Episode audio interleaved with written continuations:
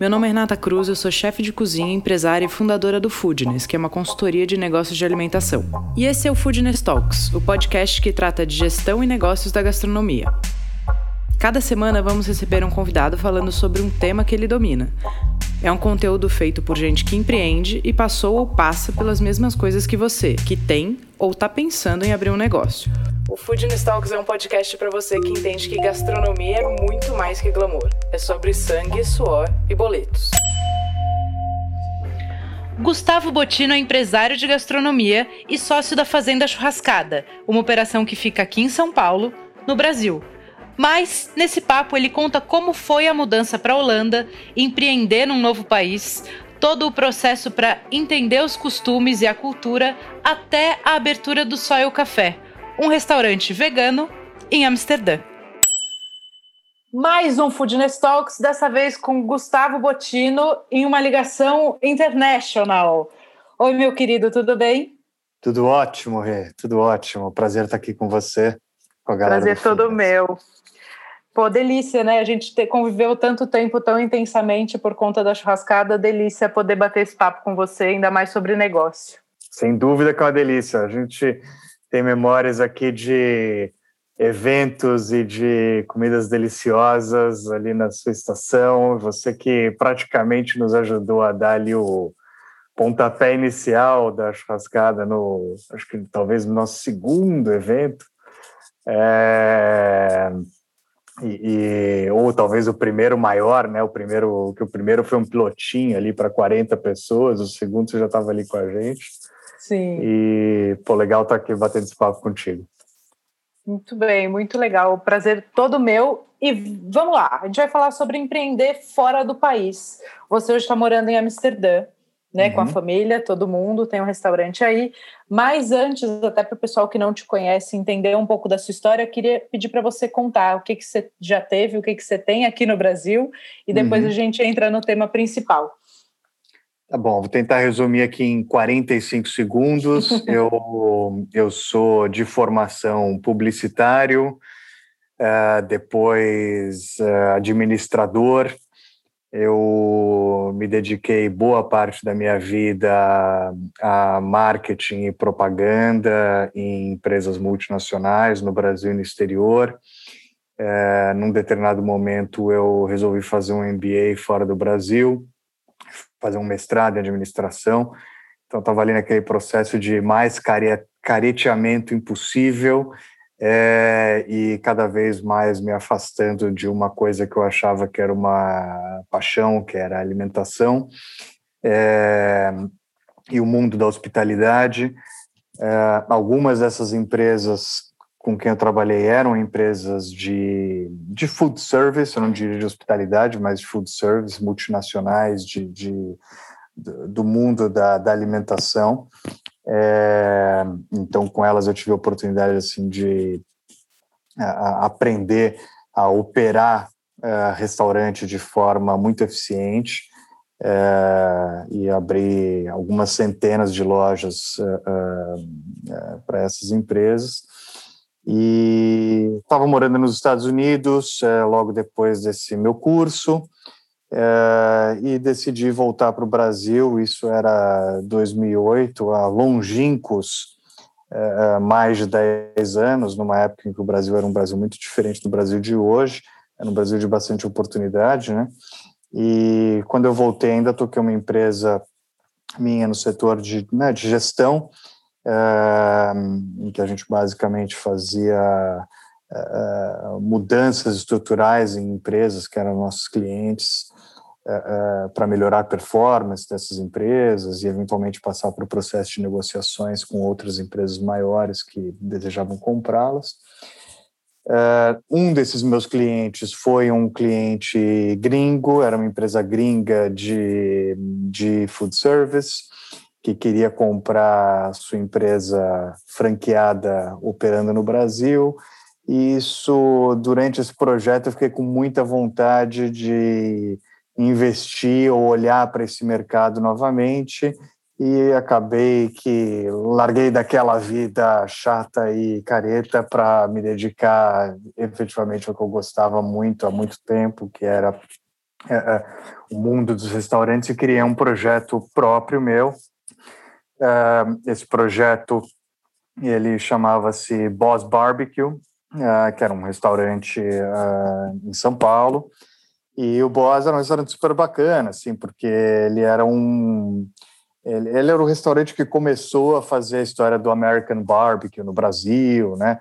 E isso nos levou a passar por processos de desenvolvimento de fornecedores, equipamentos, uh, linha, coisas que hoje são muito óbvias e que não existiam na época e que a gente teve que ir atrás para construir, né?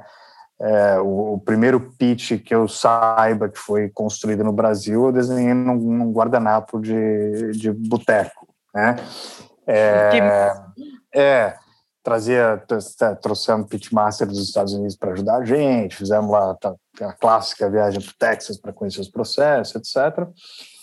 Uh, fiz isso durante uh, cinco anos e foi super legal. Uh, e uma das coisas que fez esse projeto ser muito legal é que, com o Boss, eu conheci vários eventos de gastronomia do fogo ao redor do mundo. Né? isso era 2013 e tinha ali um movimento ou um contramovimento daquela da, da, da da cozinha molecular, né? É, muito cheia de equipamentos e assim vai. É, muitos chefes estavam tentando resgatar né, a, a, cozinha talvez mais tradicional, né, se a gente pode dizer assim, não tem absolutamente nada contra nenhuma cozinha, mas era só um movimento que estava acontecendo naquele momento. E nessa época, o Josh Ozersky, que é um, é um, é um jornalista já falecido americano, uh, nos Estados Unidos, ele fundou um negócio que se chamava assim Mitopia, uh, e o André De Luca, que era meu sócio e nosso chefe executivo no, no restaurante, ele acabou sendo convidado para participar do Mitopia, e a partir dali a gente rodou muitos eventos uh, fora do Brasil, principalmente nos Estados Unidos e Europa, apresentando o que a gente sabe fazer super bem, que, na minha opinião, é, a, é o prato nacional do Brasil, certo? Que é o churrasco, né, que se faz de norte a sul, leste a oeste, de várias formas diferentes, mas é, com alguma conexão ali de processo e produto, né? E eu voltava desses eventos achando que a gente tinha que ter alguma coisa parecida no Brasil, e de um encontro uh, meu e dos meus sócios atuais nasceu um negócio que se chama Churrascada, que virou, começou muito pequenininho, é, mas virou hoje talvez um dos três maiores eventos de gastronomia do mundo. Uh, não sei como é que se mede, né? Uh, maior, menor, etc. Mas do ponto de vista assim, de representatividade, é, é, virou um evento muito legal, uma rede social gigante, né? É, e hoje a Churrascada é um evento, ela é uma plataforma de mídia é, com conteúdos que a gente produz, intensificou bastante mais nesse ano de, de 2020, né, por conta da impossibilidade de realização do evento. Então, a gente fez muito conteúdo e a gente, em agosto do ano passado, também assumiu a Casa da Fazenda do Morumbi, que é um espaço de 8 mil metros quadrados, tombado, num bairro importante de São Paulo, num bairro é, é, bacana ali de São Paulo, numa região super arborizada, um lugar lindo. A gente assumiu ali um espaço que a gente chamou de Fazenda Churrascada. Então, eu faço isso no Brasil. No meio dessa história toda, um projeto familiar possibilitado pela, por uma oportunidade profissional da, da minha esposa eh, acabou nos trazendo para a Holanda, onde a gente vive desde 2015 e aqui eu tenho um projeto bastante diferente do que eu tenho no Brasil, que é o Soil Vegan Café, que é um restaurante vegano bastante diferente, né? Diretamente oposto. É, ou complementar, a gente pode falar disso mais tarde. Sim, muito bom. Então, me conta, vocês, vocês mudaram, acho que tem um primeiro ponto aí para quem pensa em empreender fora do país, acho que é um, um primeiro, o primeiro passo, né?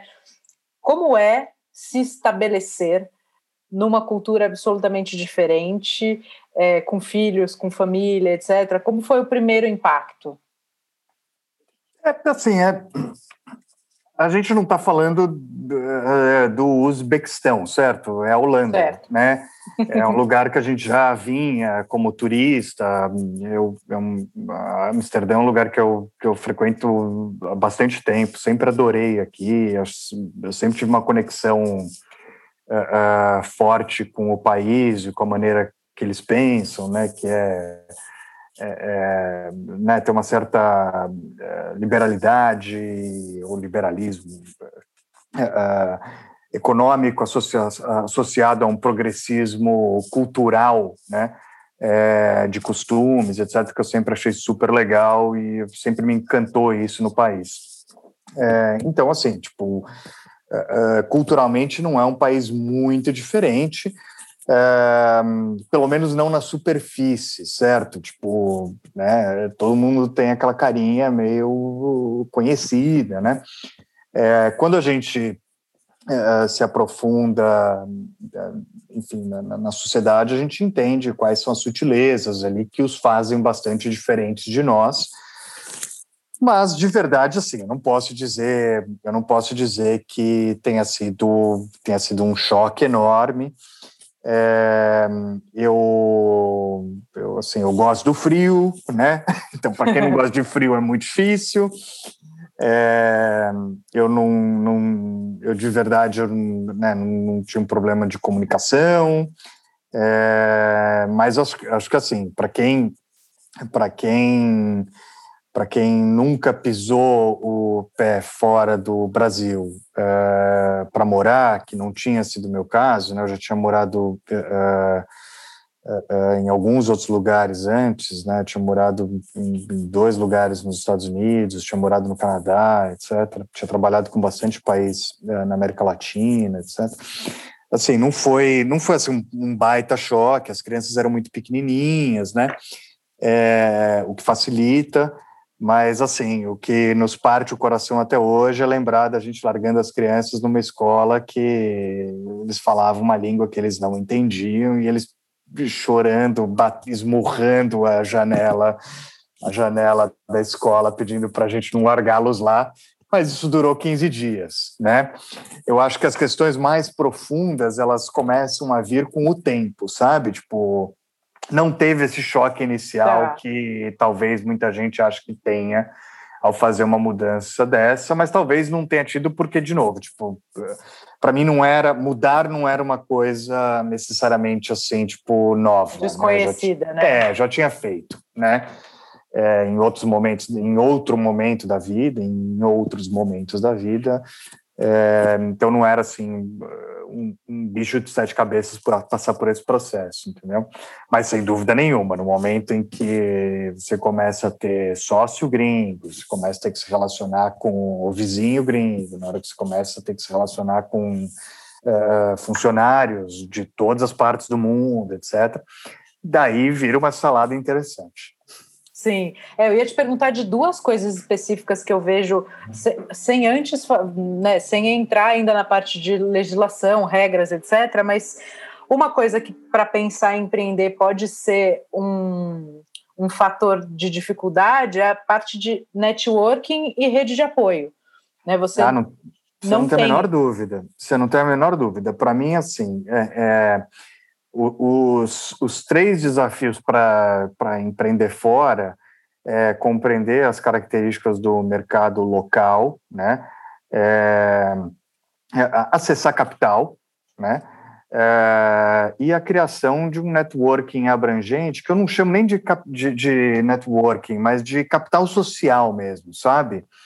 É, queira ou não, no teu país de origem, você tem 20, 30 anos de criação de relacionamentos, talvez você já tenha 10, 15, 20 anos de relação, de criação de relacionamentos profissionais, inclusive, né? Você não depende Sim. mais de amigos, né, para fazer as coisas acontecerem, mas é, é, você já tem as pessoas para as quais você conseguiu se provar. É, e você chega num, num, país que, por mais que você chegue com uma história interessante para contar, é uma história que para em pé, né?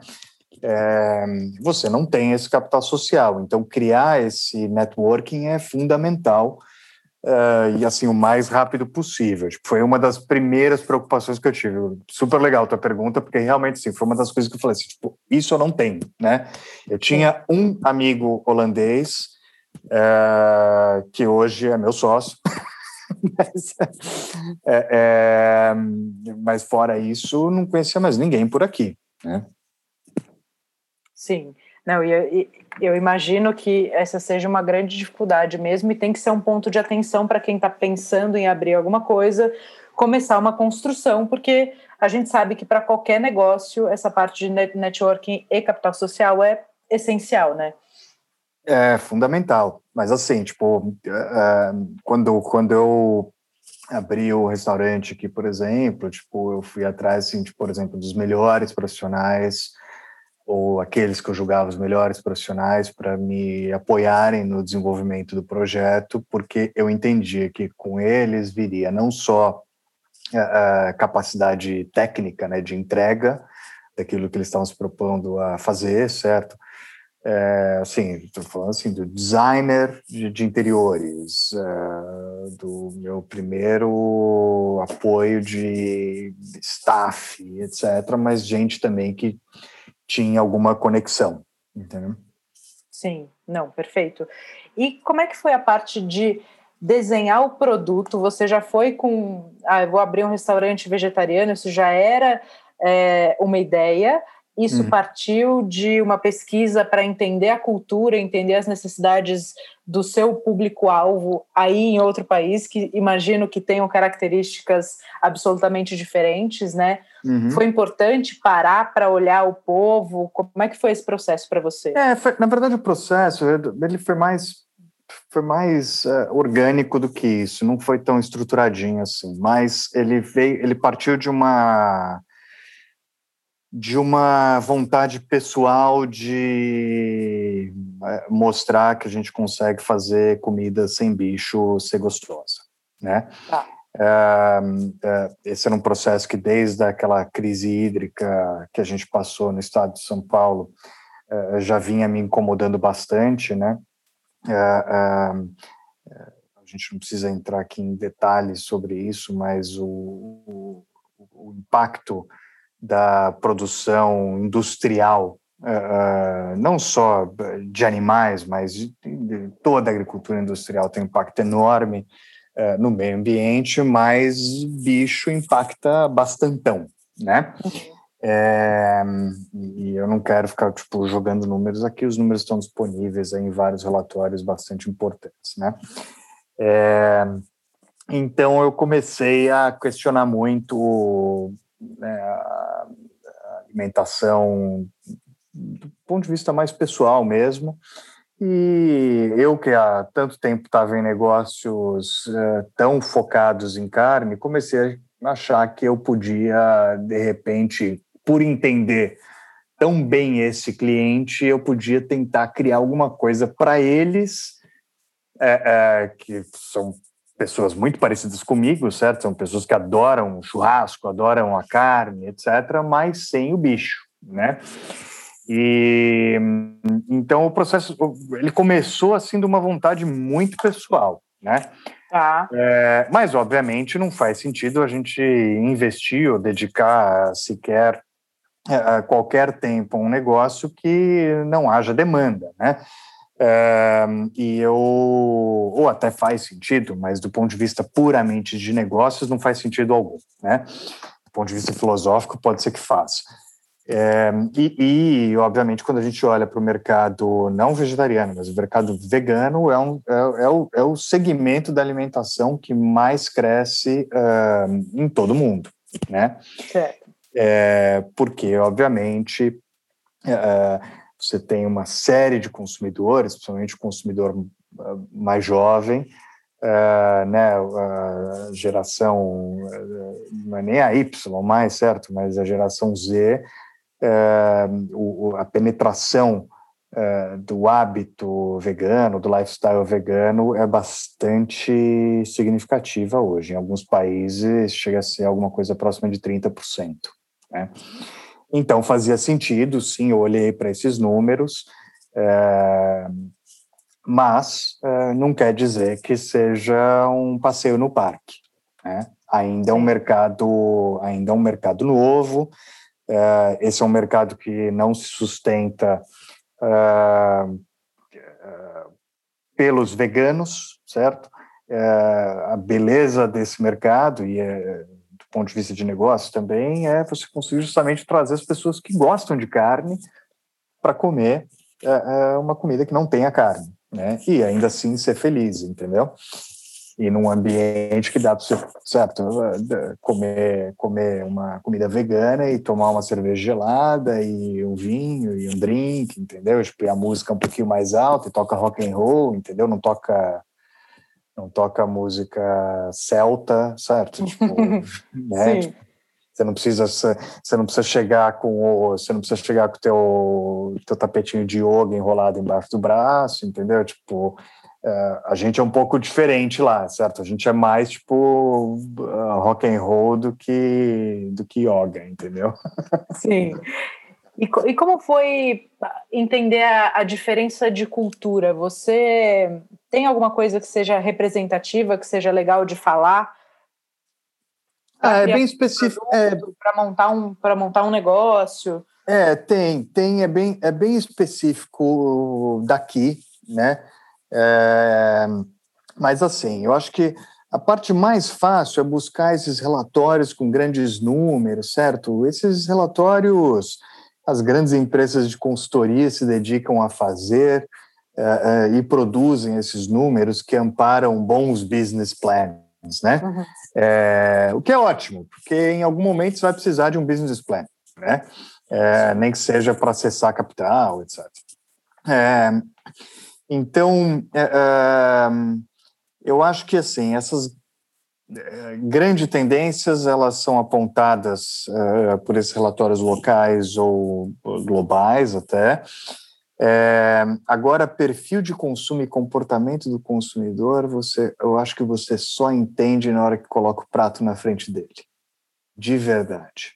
É, é, é a gente, é, os países, eles têm né, construções é, históricas que criam um comportamento ético bastante particular, assim. E você só entende o, o impacto eh, da ética de um país no teu dia a dia no momento em que você começa a viver esse dia a dia, né? Uhum. É, então, assim, um exemplo da Holanda, né? É, a Holanda é um país de cultura ou de origem calvinista, né? É, que é ultra conservador, apesar de ser super progressista né? Uhum. É, o temor a Deus, por exemplo, é uma coisa super importante, apesar deles serem ateus na maior parte é, da, da, maior parte da população. Então, é, é, essas sutilezas de verdade você só entende quando quando você começa a viver o negócio e, e entender o dia a dia, né? É, eu acho que assim as, as, os pequenos detalhes são mais fáceis do que esses, sabe? É, eu aqui, eu como parte até daquele processo, né, de é, ampliar networking, etc. Quando eu estava começando o projeto, eu busquei, é, imagina na internet, eu fui atrás de é, pessoas que eram influentes no mundo da gastronomia e fui pedir ajuda é, sentei, bate papos, é, alguns, algumas viraram amigos e amigas é, no final dessa história toda, mas era gente local que podia me dar um pouco mais de é, compreensão é, de onde eu estava me metendo. Né? Perfeito. É, e foi um processo super importante, assim, sabe? Então, mas assim, acho que, de novo, acho que são coisas que você só consegue aprender na hora que está eh, fazendo, sabe? Sabe quando a gente brinca no Brasil que o Brasil não é para amador? Sim. Quando a gente fala que o Brasil não é para amador, eu acho que no final das contas a gente quer dizer que ao entrar no Brasil, você sendo de fora, você começa a descobrir uh, uh, modos de pensar e modos de agir com os quais você não está acostumado. Uhum. A novidade é a seguinte: fora do Brasil também é a mesma coisa, né? Uh, fora do Brasil pode ser que seja um pouco mais fácil em alguns lugares, um pouco mais difícil em outros. Uh, e eu tive sócio estrangeiro no Brasil mais de uma vez. Uh, eu lembro quanto eles sofriam para para compreender e se adaptar. e hoje eu tenho só eu hoje eu sou sócio estrangeiro, certo? Sim. E, e eu, às vezes, me vejo também uh, uh, sofrendo para. Sofrendo no bom sentido, mas enfim, uh, batendo cabeça para entender alguns modos de operar e processos que, de verdade, eu só vi aqui, por exemplo. Entendeu? Sim. Que essa é a minha próxima pergunta. Quais são as principais diferenças não sei se você quer falar de parte operacional, legislação ou parte legal. O que, que você quer ir primeiro? Ah, mas... legal, isso é legal. Assim, acho que a primeira, a, a, a, principal. Eu nunca fui estrangeiro no Brasil, então eu não sei dar uma visão de estrangeiro no Brasil, mas eu posso dar uma visão de estrangeiro fora do Brasil, num país em particular, que é um país ultra organizado, tá? Uhum. É, no momento em que eu me inscrevi como. No momento que eu fui pegar meu CPF aqui na Holanda, que foi uma semana depois que eu estava morando aqui, eu ganhei um livrinho de assim: bem-vindo à Holanda e assim que você tem que se comportar aqui, certo? Tá. É, isso assim como pessoa, certo? Como cidadão. É, coisas muito parecidas aconteceram como empresário também né? Tudo é muito claro, né? Então, talvez essa seja uma das principais diferenças, né? A é, regra é clara, né? A regra é clara e uma coisa que eu que eu normalmente ouço de, de, estrangeiros, né, fora do Brasil, e às vezes até a gente mesmo, brasileiro, a gente não sabe o que está acontecendo no nosso próprio negócio por conta de tanta mudança de legislação, né? É, ou por conta de legislações tão truncadas, né? É, uh, que as regras são mais clarinhas, uh, mais fácil de entender, né? É, o imposto é mais simples, é, então acho que assim as relações governamentais elas são talvez mais fáceis. É, aqui é bastante burocrático, é, tudo tem bastante processinho, tudo tem que passar na Uh, não é no departamento, como é que chama um departamento de, de repartição pública? Tem que passar na repartição tal, na repartição tal, né, no guichê, no guichê 3, etc. É, então, é, é, é, um país organizado e talvez por isso, talvez bastante burocrático também, né? É, eu adoro aqui que as pessoas partem de um princípio de confiança, Tá. Que é uma coisa que no Brasil eu sinto um pouco de falta, né? No Brasil, as relações muitas vezes elas começam com desconfiança e, vai, e você vai construindo confiança. Aqui é exatamente o inverso, né? É, você começa sem desconfiança alguma, por sinal com confiança total, e pode ser que a pessoa se auto desaprove, certo? Uh, ao longo dessa relação, mas a relação ela começa com uma relação de confiança. Isso em todos os âmbitos, você diz. Ah, em todos os âmbitos. Funcionário, empresário, societário. Em qualquer relação, em qualquer relação. É, é, é o, você não tem desconfiança do funcionário, o funcionário não tem desconfiança de você, o teu sócio não tem desconfiança de você, você não tem desconfiança do seu sócio, fornecedor, e é, é tudo muito tudo muito peito aberto, sabe? Uhum. Eu acho que isso cria uma, eu acho que isso cria um, um movimento positivo, sabe? Uma, uma vibe positiva para os negócios e para a vida. É, de, de, verdade é como deveria ser, certo? Tipo, assim, tipo, eu começo a me relacionar com uma pessoa, tipo, legal, vamos em frente, certo? É, só não me desaponte, né, ali no meio do caminho, certo? Se me desapontar, tudo bem também, porque, tipo, tem outras pessoas ali para fazer alguma coisa parecida que você faz, certo? É, não estou querendo aqui parecer que as pessoas são descartáveis, de forma nenhuma, mas a gente, às vezes, é, no Brasil, eu tenho a sensação que a gente começa com essa, esse sentimento de desconfiança que é, eu, eu acho que não é muito positivo. É, então, isso acho que é uma diferença super, super clara, assim. Puxa, de, de, de desafio de dia a dia, é, eu acho que é, no final das contas, é como você brinca, né? Que é pagar muito boleto, etc. Né? é, isso é mais ou menos a mesma coisa, entendeu? E, é, acho que o micro, o, o micro é mais fácil. e como é que é gestão de pessoas? Isso, porque as culturas são muito diferentes, então logo são perfis sociais muito diferentes, né? É bizarro, é bizarro. É Como bizarro. é que foi isso? Foi um desafio? É, é um desafio e, e, continua sendo, porque eu tenho funcionário do mundo inteiro, né? Amsterdã tem um pouco essa característica de ter gente passando por aqui é, é de todas as partes do mundo. Hoje eu tenho uma funcionária holandesa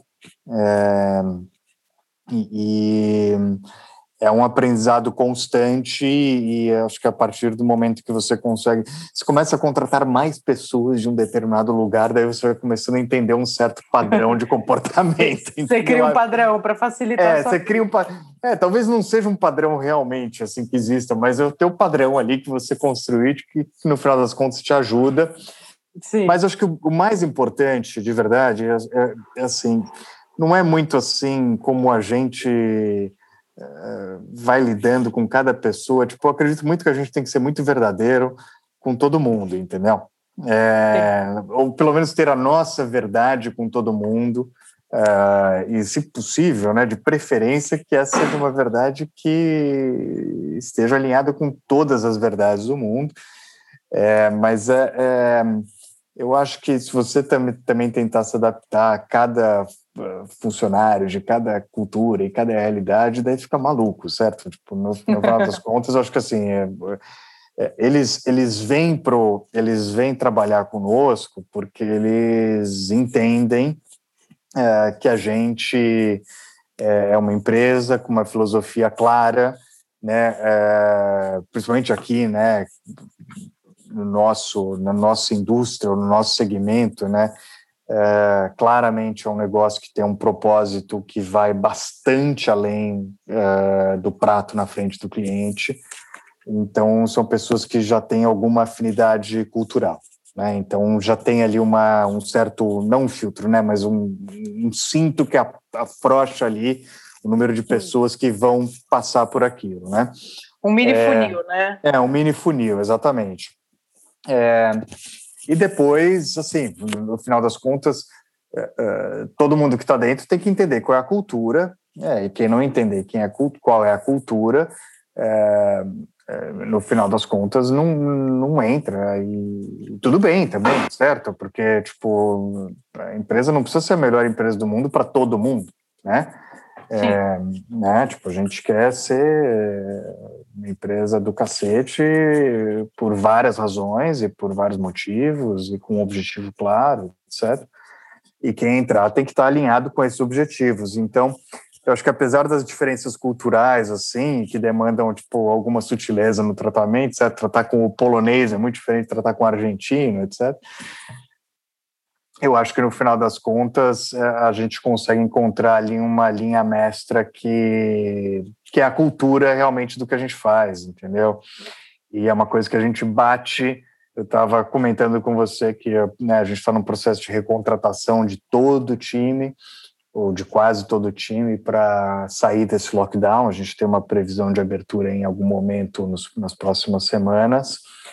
E hoje eu estava reescrevendo a carta de boas-vindas às pessoas para quem eu estou fazendo oferta né, de, de, de, emprego. E ali naquela, carta de oferta de emprego, a gente já delineia um pouco qual é a cultura, certo? Legal. A gente existe por causa disso, isso é o que a gente é, isso é o que a gente não é, então não espere, né? A gente as pessoas acham que porque a gente se, que a, porque a gente seja, ah, perdão, porque a gente é um restaurante vegano, a gente vem carregado de outros outras características, né, meio gratidão, gratiluz, etc. Tipo, assim, aqui não é gratiluz, aqui não é centro de tratamento, entendeu? É, então a gente já deixa muito claro ali qual é a qual é a cultura da empresa e o que a gente quer como como ideia, né? É, mais Essa do que carta... como empresa, mais como ideia, assim.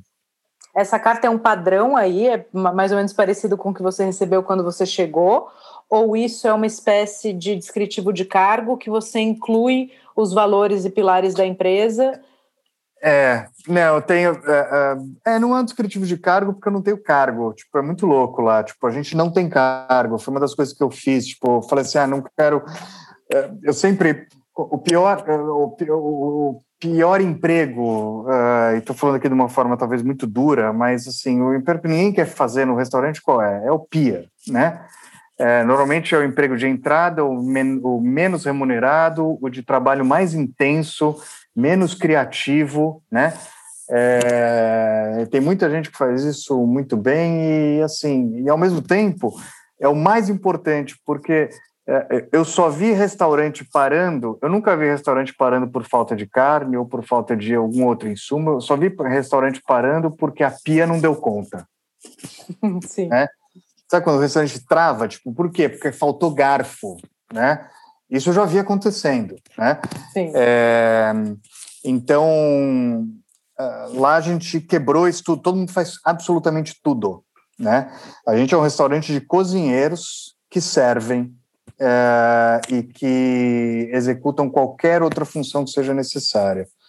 E é meio maluco, porque é uma quebra de paradigma, certo? Ali, tipo, do, né, daquele modelão tradicional, Escoffier, certo? é, militar, né? Tipo, não, é, hierarquia aqui é flat, né? Então não é um descritivo de cargo, né? Tá. É, e, e, mas não, também não é uma coisa daqui, necessariamente. Acho que é uma coisa minha mesmo, porque acho que é mais fácil é, como eu já tive experiência de que a pessoa entra e fala assim, ah, isso aqui eu achei que não fosse assim. Então, sim, tipo, agora você já sabe como é antes de entrar, entendeu? Sim, se não quiser entrar... A carta, te deu um é, papel tipo, expliquei como era. É, sabe, tipo, é como vestibular, é nota de corte, tipo, sem aquela nota de... Pode ser que eu não seja bom para a pessoa, então não precisa vir, entendeu? Uhum. É? Tipo, bem, bem, bem, bem simplista, sim, certo? Mas um simplista que funciona, porque daí o cara que, o cara que entra entra com um tesão enorme, sabe? Tipo, é aqui que Sim. eu quero, tipo... Ele se identifica, né? Eu, eu, eu falo que a, a contratação é, talvez seja a coisa mais importante. Quando você contrata certo, você não, não gasta dinheiro demitindo, você não perde um bom funcionário, você não, não tem um turnover alto, é, e a, toda a parte prática, técnica, ela é ensinável. A parte conceitual, a parte ética, pilares de valor essenciais, ou a pessoa tem parecidos com os seus, não quer dizer que seja melhor ou pior, quer dizer é. que sejam relacionados, né? Tipo, a ah, uhum. identificação. Uhum. Então, eu acho importantíssimo isso, eu acho uma ótima dica para quem está ouvindo, fala, putz, vamos trabalhar com um, uma carta no começo e pode até, no, nos meus clientes de consultoria, a gente tem colocado isso no descritivo de cargo. A gente coloca os valores e os pilares da marca junto, e aí a pessoa fala, bom, entendi, é isso que eu vou fazer, esse é o meu salário, essas são as regras, e isso é, é o pilar de valor essencial da marca. Então, acaba ficando muito bacana. É, é um, é um bom filtro, né? Porque é isso, no final das contas, se a pessoa não estiver interessada naquilo, né, é, ela não precisa vir, né? É, pensando aqui de uma maneira pragmática, obviamente, certo? Claro. Tem gente que precisa fazer qualquer coisa para colocar comida na mesa de casa, né? Mas é, eu acho que eu acho que é uma boa, é um bom primeiro, um bom primeiro é o primeiro. Na verdade, acho que o primeiro passo do treinamento começa na entrevista, sabe? sem dúvida. É, no momento, que eu, no momento que eu me interesso por um candidato, por exemplo, a primeira coisa que eu falo, eu, eu, eu conto uh, toda essa história aqui que você já conhecia, que uhum. a audiência está conhecendo, sabe? Eu falo que eu tenho um negócio de carne, eu falo que eu não estou aqui para advogar em, em nome de nenhuma causa, certo? A gente está aqui para fazer comida deliciosa é, apenas sem bicho, certo? Mas assim, não, não dá para esperar de mim, certo? Uh, falsidade, né? Claro, não, é importantíssimo isso. É. E me conta uma coisa, vamos falar um pouco dessa fase do lockdown? Acho que como você está uhum. em outro país, é muito legal uhum. a gente dividir isso. Né? Aqui estamos gravando esse podcast em março de 2021. Uhum. São Paulo atualmente numa fase vermelha, você me falou que fechou o restaurante em outubro de 2020, é isso? É, eu tô com o restaurante aqui na, em Amsterdã. É, a gente fechou em outubro de 2020, ou foi proibida a operação, o atendimento é, físico ali em outubro de 2020. Uh, delivery, takeaway foi uh, permitido, até hoje é permitido, mas em dezembro, depois de dois meses fazendo só delivery takeaway, a gente encerrou a operação totalmente, porque simplesmente não fazia sentido uh, em, em, por alguns pontos, né? financeiramente não era um negócio super atraente, Uh, eu, eu me via fazendo aquele esforço uh, realmente para manter as pessoas empregadas e com alguma renda, uh, mas ao mesmo tempo eu fui notando que eh, eu não sei como foi a, a reação do consumidor. É que, é que no Brasil não houve um lockdown como houve aqui, né, 100%, assim, até, até então, né? Sim. É, mas aqui o que aconteceu é que no começo o negócio vai muito bem, é, porque as pessoas né, ainda querem é, comer comida de restaurante, ainda querem apoiar os restaurantes locais, etc. E a gente tem uma conexão muito forte assim com, com o nosso uh, bairro, né? A gente é um lugar bem localzão, assim. É, e depois o movimento despenca, né? Isso é uma realidade que eu ouvi de outros donos de restaurantes por aqui também, porque as pessoas começam a ficar meio que sem grana também, porque está todo mundo em lockdown, está uhum. todo mundo trabalhando menos, todo mundo ganhando menos dinheiro, é, todo mundo mais em casa, com mais tempo para cozinhar, enfim, é um ciclo que não fazia sentido do ponto de vista financeiro, então a gente decidiu fechar.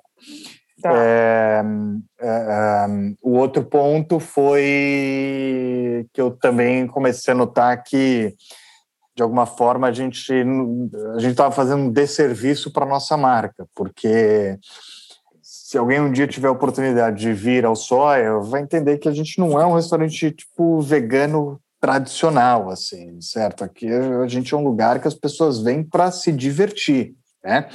Come-se muito bem, é, bebe-se muito bem, é, é, ouve-se música boa, é, é, é, mais cheio à noite do que no jantar, perdão, mais cheio no jantar do que no, no almoço, é, a gente não faz suco verde, certo? É, então, a gente, de repente, ele se viu durante né, esse momento colocando a nossa comida, que é feita com tanto cuidado, tanto carinho, faz tudo em casa, tudo homemade, etc., metendo numa caixinha, mandando para casa dos clientes a um preço muito parecido do que o restaurante que talvez não tenha esse mesmo cuidado e, e obviamente tomando né, a, a tunga de comissionamento que exigem as plataformas de delivery, né, que é um absurdo. Né?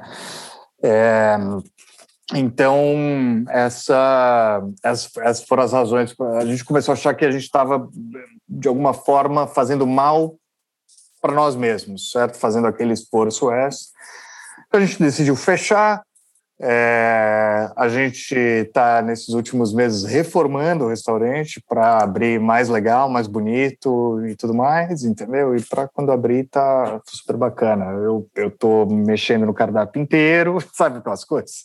Sim. E... Você é o ócio, é, como diria minha avó, a cabeça vazia, a oficina do diabo, certo? Sem dúvida. E a, a, Holanda, a sua cidade específica, vocês estão fechados, fecha, os restaurantes não puderam abrir desde outubro até agora? Desde outubro até agora, está 100% fechado. É, tudo, fechado, é tudo fechado. Restaurante, loja, tudo fechado. É, Lockdown mesmo.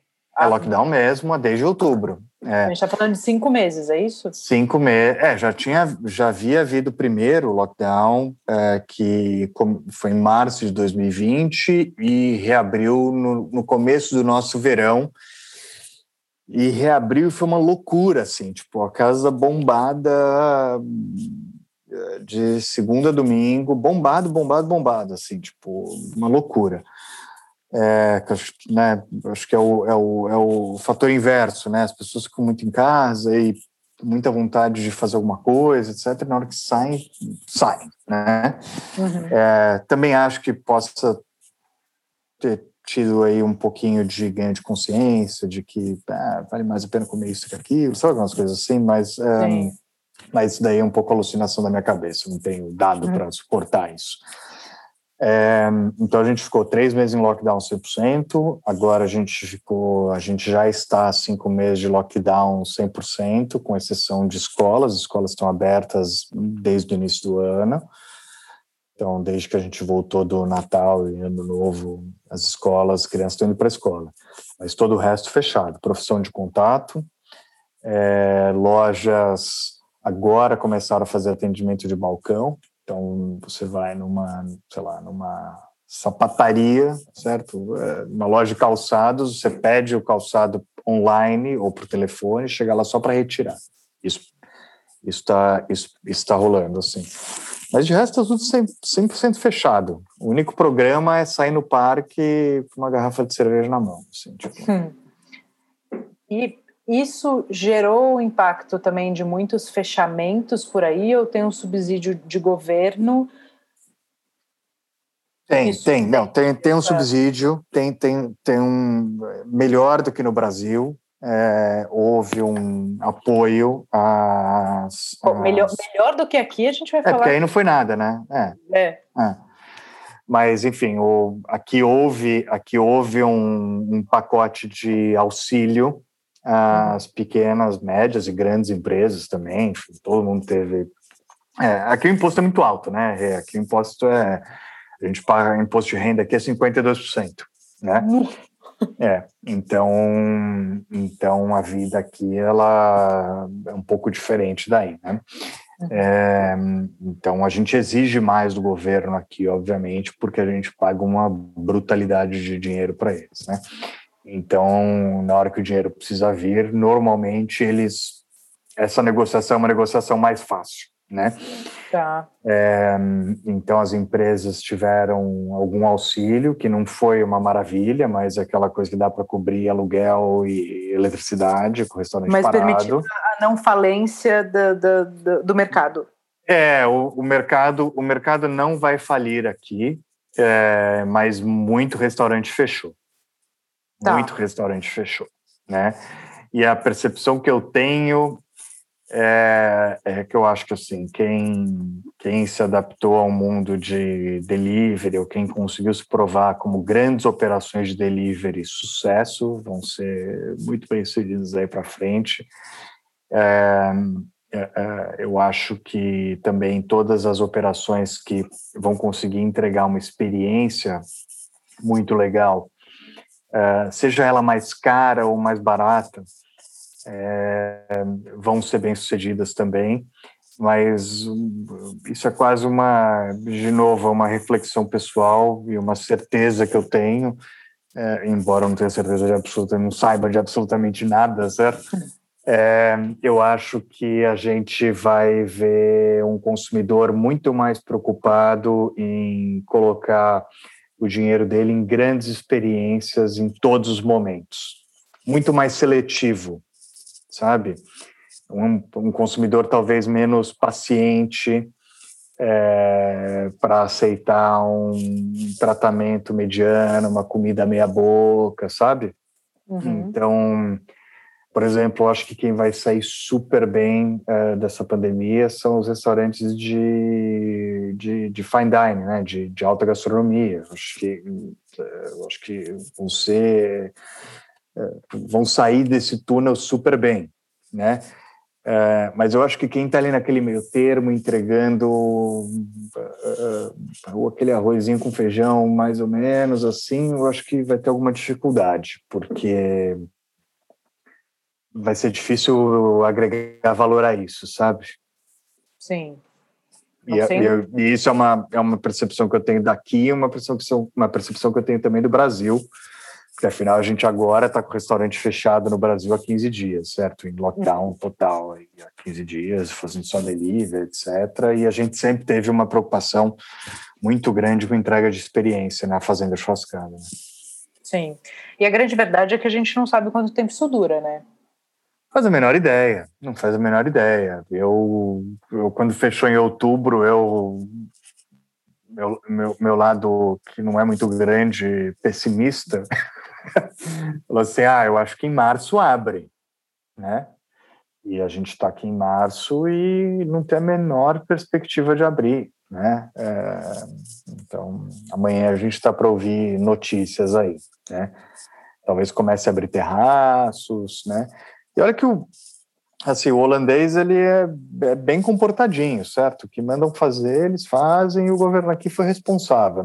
Não foi que nem o, o governo brasileiro, que foi essa coisa absolutamente maluca, certo?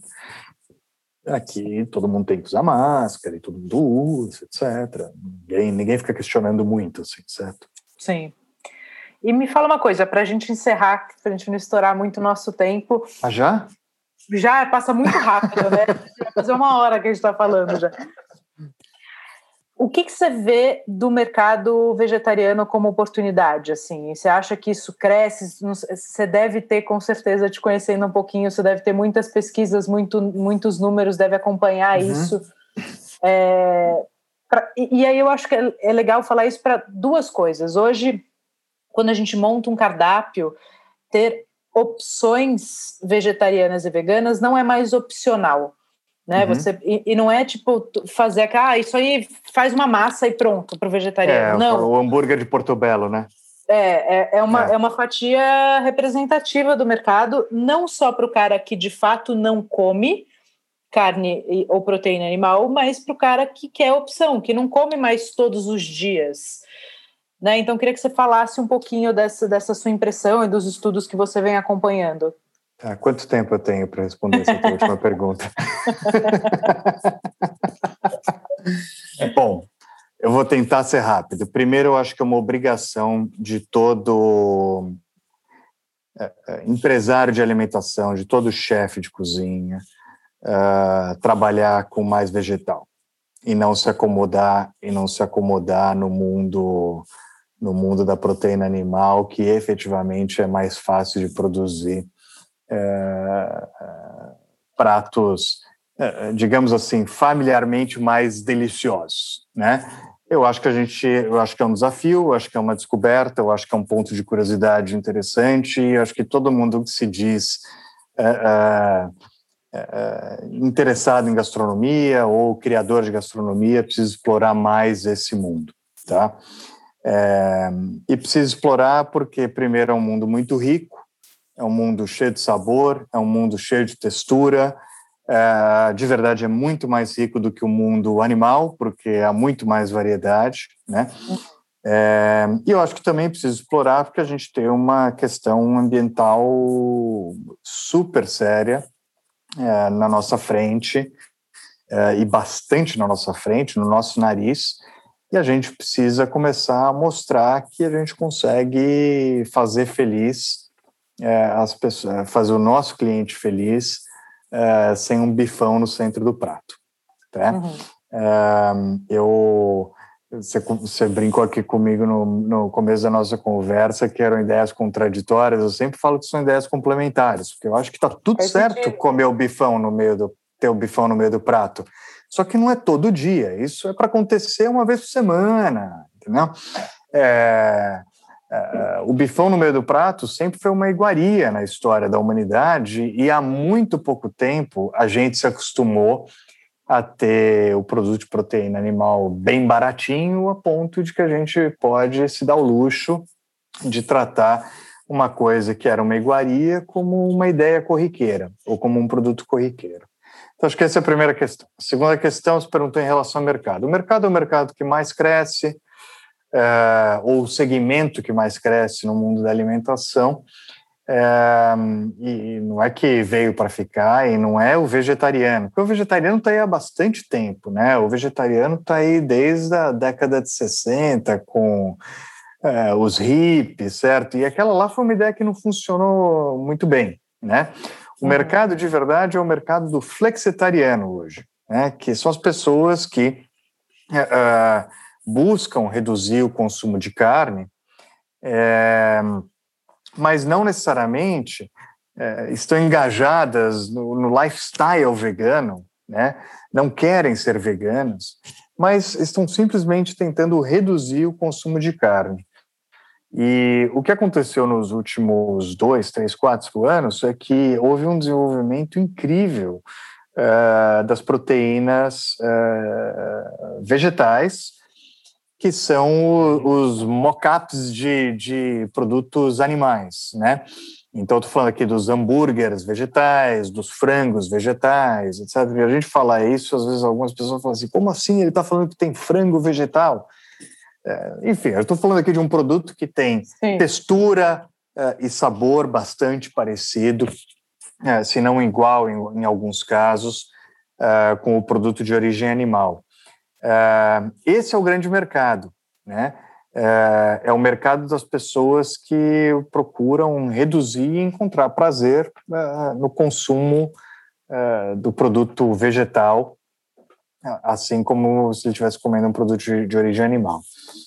É, e, e, em relação ao menu, né, falou, ah, antes a gente precisava ter dois itens ali, né, tinha uma salada Caesar, né, é, que as pessoas colocavam como, até hoje encontra-se isso, né, a salada Caesar esquece que o molho tem anchova, né, é, ou coloca, sanduíche vegetariano de atum, né, é, isso não dá mais para acontecer, certo? Isso não só eh, denota um extremo desconhecimento é, é, do alimento, é, mas também um desrespeito com o consumidor. É, eu tô, eu, tô querendo ver assim restaurantes colocando mais opções vegetais sem medo. Tá. Né? Mais opções vegetais sem medo e colocando mais opções animais também sem medo certo? Se arriscando a não colocar só o contrafilé, mas colocar as carnes de órgão, é, é, colocar a, as criações é, de uma raiz é, que, que, que não sejam as raízes culturais é, mais próximas do nosso dia a dia, porque isso também é importante. Acho que se a gente vai comer menos e a gente vai comer de melhor qualidade, a gente também precisa fazer aproveitamento total. Enfim, não é uma ideia nova isso, certo? Mas uh, ainda não é uma ideia muito aplicada por aí. Sim. E uma outra coisa que eu acho que a, a pandemia vai trazer de herança para a gente, mas uma herança boa, é que, de fato, não é mais opcional fazer gestão de um negócio de alimentação. Né? Foi uma coisa que foi empurrada há muito tempo aí com a barriga, culturalmente no mercado uh, pensa-se muito na, na parte é, criativa, no glamour da coisa e a gestão do negócio realmente não é, é nosso forte no mercado de, de alimentação, os números estão aí para para mostrar, né? A gente não, tem... ninguém abre restaurante porque gosta de fazer conta, certo? A gente abre restaurante porque a gente gosta de fazer comida. Exato. e agora, com essa obrigatoriedade, né, só vai sobreviver quem cuidar dos números, quem entender um pouco de gestão, quem for atrás de informação. É, a gente tem um cenário onde olhar CMV, cuidar de CMV é essencial para se manter vivo e a gente tem custos né, e gastos muito melhores trabalhando com vegetais do que trabalhando com matéria-prima animal. É, sem dúvida. Acho que, acho, acho que essa é uma realidade, na maioria dos casos, não é 100% verdadeira, porque né, há vegetais também bastante caros. Sim. é, mas o. Mas sem dúvida, né? Primeiro tem que olhar para a CMV o tempo todo, tem que olhar para todos os custos o tempo todo, né? Tipo, o nosso. Isso é uma, uma coisa que as pessoas não, não, não se dão conta, né? É, eu, eu, eu, durante algum tempo na minha vida, eu trabalhei na indústria de moda, é, varejo de moda. E eu, eu, lembro que eu tive um professor num curso que eu fiz que ele falou assim: nosso negócio a gente ganha no centímetro de pano. Né? Cada centímetro que você perde, você é menos dinheiro que você coloca no bolso. Né? É, o nosso negócio a gente ganha na grama, no grama, perdão, é, certo, no grãozinho de arroz que cai é, que cai na cozinha na hora de porcionar alguma coisa, né? É, então, assim, eu acho que a gente tem que ser paranoico em relação a isso, paranoico é, em, em, relação a qualquer custo. Sim. Pô, é, é, é, o, o porcionamento, porcionamento incorreto, é o uso de um produto químico para limpeza de forma indevida, sabe? É o, é, é o ar-condicionado ligado fora da hora que tem que estar tá ligado, sabe umas coisas assim? Sim. Eu acho que tem total. que ser. É, se tem um negócio que a gente precisa ser paranoico, é o um negócio de, de alimentação, porque o custo de alimento, é, mesmo do alimento vegetal, só aumenta, né? Tá aí o arroz é, esse ano no Brasil é um grande exemplo, certo? Sim. É, é, os aluguéis só aumentam, os custos laborais só aumentam, as margens, portanto, elas só vão é, né, diminuindo. Então, como é que a gente ganha dinheiro? A gente ganha dinheiro é, sendo paranoico em relação a custo e tentando construir marcas que sejam relevantes para é, para que haja receita, né? Sim que eu acho que é uma coisa que às vezes também desprezam, despreza-se um pouco, certo? Ah, eu faço aqui uma puta comida e vai dar tudo certo, né? Tipo, não é verdade, né? Às vezes dá certo, nem sempre, né? Sim, não, com certeza. E me fala uma coisa, na, na sua experiência e, na, e no que você estuda, mesmo para restaurantes tradicionais que, que trabalham e servem proteína animal, é, o cardápio ideal em termos de proporção vai chegar a ser 50-50? Ah, eu acho que vai ser 20-80. Eu acho que vai ser 20-80 e não tô, não tô exagerando. Mas acho que aquela lógica de você sendo ter 80, sendo 80 80 vegetal. Perfeito. É, eu, aquela lógica de você ter 80% do cardápio, né? Ah, é, eu até já esqueci como é isso, parece um negócio tão velho como é carnes, aves, é, crustáceos, peixes, né? Tipo, e depois ali saladas, né? Uhum. Isso daí, tipo, isso daí não podia ter coisa mais velha do que isso, na minha opinião. não, podia, não podia ser mais velho e, e, é um velho brega, sabe? Tipo, arcaico, que né? perte... É, ele pertence a um, a um mundo muito muito ultrapassado isso, certo? Acho que Sim. Acho que o mundo ultrapassado, é, o perdão, o mundo novo é um mundo em que você mostra tipo ideias, entendeu? Tipo é, você tem sabor tal, sabor tal, sabor tal, sabor tal, não importa o que tem lá dentro. Não importa o que tem lá dentro. E daí o, o, o cozinheiro, o chefe competente, ele vai conseguir criar sabores incríveis sem o bichinho, entendeu? É um pouco essa ideia. E, e de novo, tipo, eu sou zero radical, hein? É, é, é, por favor, tem um negócio que, tipo, de alguma claro. forma, né? É um negócio de churrasco, né? E churrasco ainda é muito ligado à carne, embora eu não acho que churrasco seja carne necessariamente, mas é, é churrasco é fogo, certo? É, mas eu acho que a gente tem que comer, comer, menos carne de melhor qualidade. Então, eu acho que a lógica ela tende a se inverter. Perfeito. Né? Por conta disso, acho que o que vai mudar é a forma como você constrói o cardápio, né? Para deixa de ser o uh, né, carnes, aves, crustáceos, peixes, né? E vira uma coisa tipo, aqui tem isso, né? Aqui tem massas, uh, arroz, certo? E, e, e, e, em algum momento você pode até ter carne ali como tempero, sabe? Sim. Mas uh, eu acho que hoje a gente tem alternativas incríveis e eu acho que hoje a gente tem mais conhecimento para fazer coisas muito gostosas, inclusive utilizando as técnicas que a gente tanto gosta no churrasco, né? A defumação e dar aquela queimadinha e vai, sabe? Tipo, é, acho que a gente tem oportunidade de criar coisas super legais. Assim. Você, você sabe super fazer isso, inclusive. Né? Tipo, é mestra, Eu lembro até hoje da reação das pessoas quando a gente montou aquele buffet de acompanhamentos, né? Não de acompanhamentos, nada, aquele buffet maravilhoso de é, legumes é, feitos na brasa, é, é. Na, na churrascada, né? É. é hoje na churrascada, 15% das estações são estações uh, vegetarianas ou veganas e todos os acompanhamentos são veganos, né?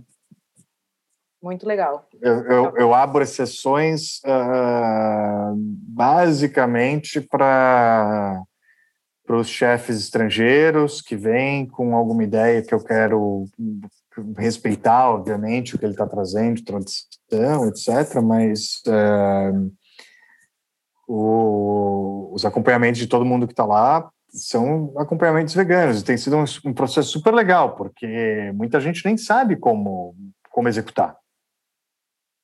Sim. Né? Como, é, que, como é que faz uma farofa sem manteiga e bacon, certo? Não, muito legal. Meu querido, muito obrigada. Foi ah, um prazerzaço. Puta papo delícia. É, espero que você tenha gostado, tenha sido tão bom para você também. Adorei. Desculpa se eu falei muito aqui. Imagina, é para isso. Me desembesto a falar.